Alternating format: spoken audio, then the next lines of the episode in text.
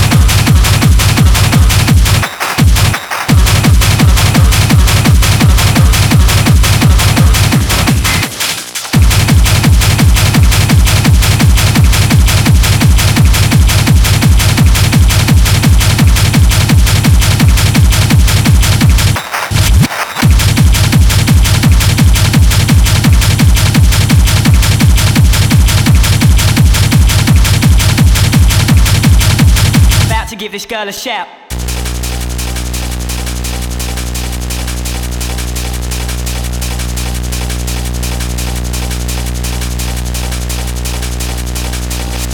A new day, another morning after. Leaning back on my chair in a greasy spoon cafeteria. Last night was some beer lariness done our way, but again we're back in the light of day. Chatting shit sitting at the wall table. Telling jokes, playing with the salt, looking out the window.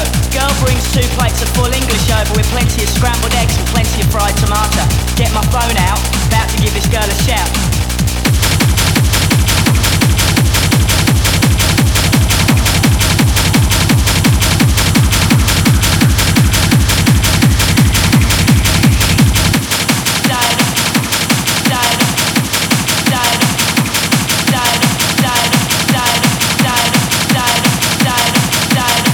Give this girl a shout.